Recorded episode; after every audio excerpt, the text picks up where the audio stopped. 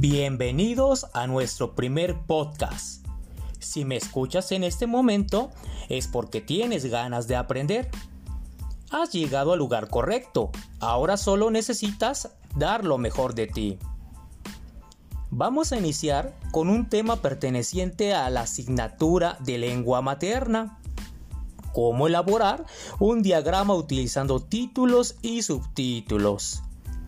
Pues bien, lo primero que necesitamos saber es la definición de diagrama y por qué son tan útiles. Un diagrama es un gráfico que puede ser elaborado de manera simple o compleja. Se puede elaborar con pocos o muchos elementos o información y sirve para simplificar la información sobre un tema determinado y darlo a conocer de manera organizada y atractiva. Existen diversos tipos de diagramas que se elaboran según lo que queremos comunicar o de acuerdo al tema de estudio. Existen diagramas de flujo, mapas conceptuales, cuadros sinópticos y decenas más Tú puedes elegir el que más te guste y poner tu creatividad en su elaboración. Los diagramas con uso explicativo son utilizados en el ámbito de la educación, la comunicación y la ciencia. Este se elabora con pequeños recuadros, globos y flechas que se conectan con la información para elaborar un todo. Generalmente se trata de un resumen completo, detallado con palabras que permiten una fácil lectura de él. Ahora hablaremos de los principales tipos de diagramas. Diagrama de flujo. Suele ser el más reconocido y el más utilizado en las áreas laborales e informáticas se caracteriza por tener un óvalo como punto de partida y de cierre, un rectángulo para detallar una acción, un rombo para graficar la ejecución de una decisión y el círculo como componente conector y los triángulos para explicar los archivos o documentos necesarios. Mapa conceptual. El mapa conceptual es distinguido entre los alumnos que cursan diferentes materias, ya que se utiliza para simplificar el estudio. Puede ser un gráfico simple o complejo, de acuerdo a la cantidad de conceptos e ideas que se quieran agregar y relacionar. Es más abierto a la creatividad, es decir, cada uno puede elaborar un mapa conceptual a gusto pero debe cumplir la función de despertar en nosotros un saber. Este tipo de mapa es el que nosotros utilizaremos más seguido. Ahora hablaremos del cuadro sinóptico. A partir de un tema se puede extender ampliamente una verdadera red de conceptos y elementos que pueden relacionarse entre sí suele presentar la característica de llaves y corchetes que cierran o abren las ideas y las nociones. Algo que no debemos olvidar jamás si queremos tener éxito en su elaboración es el uso de títulos y subtítulos, además de la información correspondiente, que debe ser bien redactada y simplificada. Recuerda que un título es la introducción del tema y en él se menciona la información que vamos a abordar durante nuestra tarea. Y los subtítulos o subtemas se utilizan para distinguir la información que vamos a utilizar. Bien chicos, con esto terminamos nuestro primer tema o postcard. En breve iniciaremos un segundo podcast con el tema La equidad y mi entorno.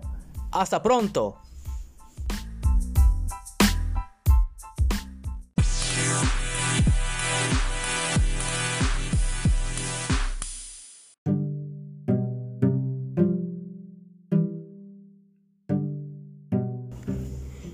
Bienvenidos nuevamente a nuestro segundo podcast. Si me escuchas en este momento es porque quieres seguir adelante. Has llegado al lugar correcto. Ahora solo necesitas dar lo mejor de ti.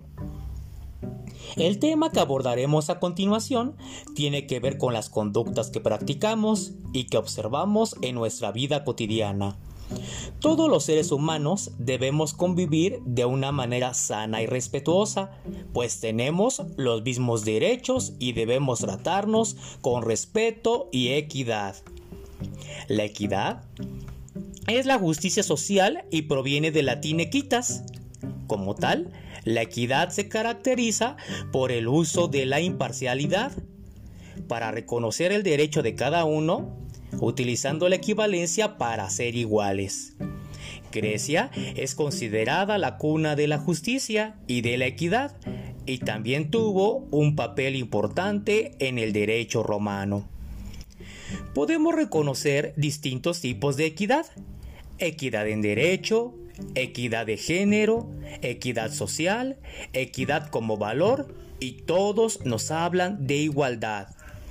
A continuación, les contaré un cuento llamado El caso de Lorenzo, un cuento que habla sobre equidad. El caso de Lorenzo por Isabel Carrier. Lorenzo siempre arrastra un caso detrás de él. El caso se le cayó el día encima. No sabe muy bien por qué. A causa de este caso, Lorenzo ya no es del todo como los demás. Hola. Necesita mucho cariño. ¿Estás bien? Él es muy sensible. A Lorenzo le encanta escuchar música. Tiene un montón de cualidades. Pero a menudo las personas solo ven ese caso que arrastra por todas partes y lo encuentran raro. Incluso un poco inquietante. ¡Wow, wow, wow! Además, su caso siempre le complica la vida. Se atasca en todas partes. Poca gente se da cuenta de que Lorenzo tiene que hacer el doble esfuerzo que los demás para llegar.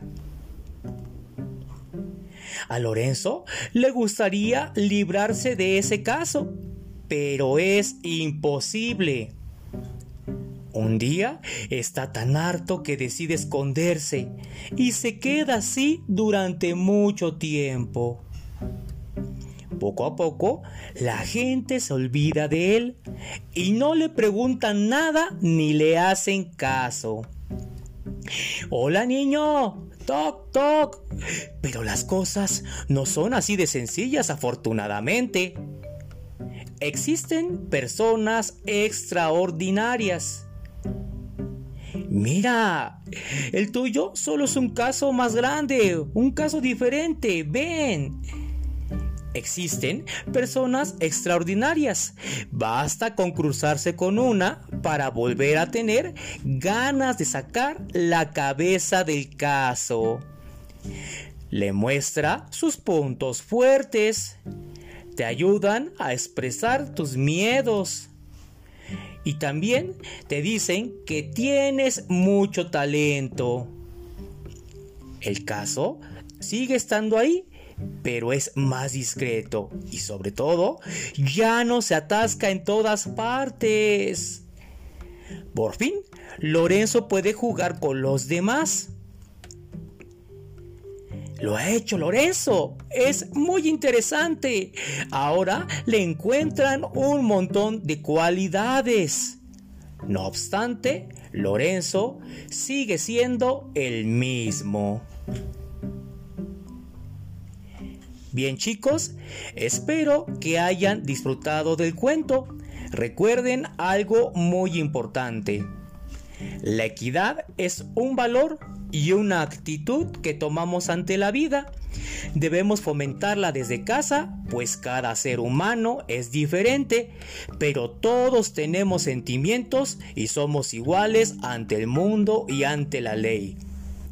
Nos vemos en el siguiente podcast, esperando te encuentres de maravilla.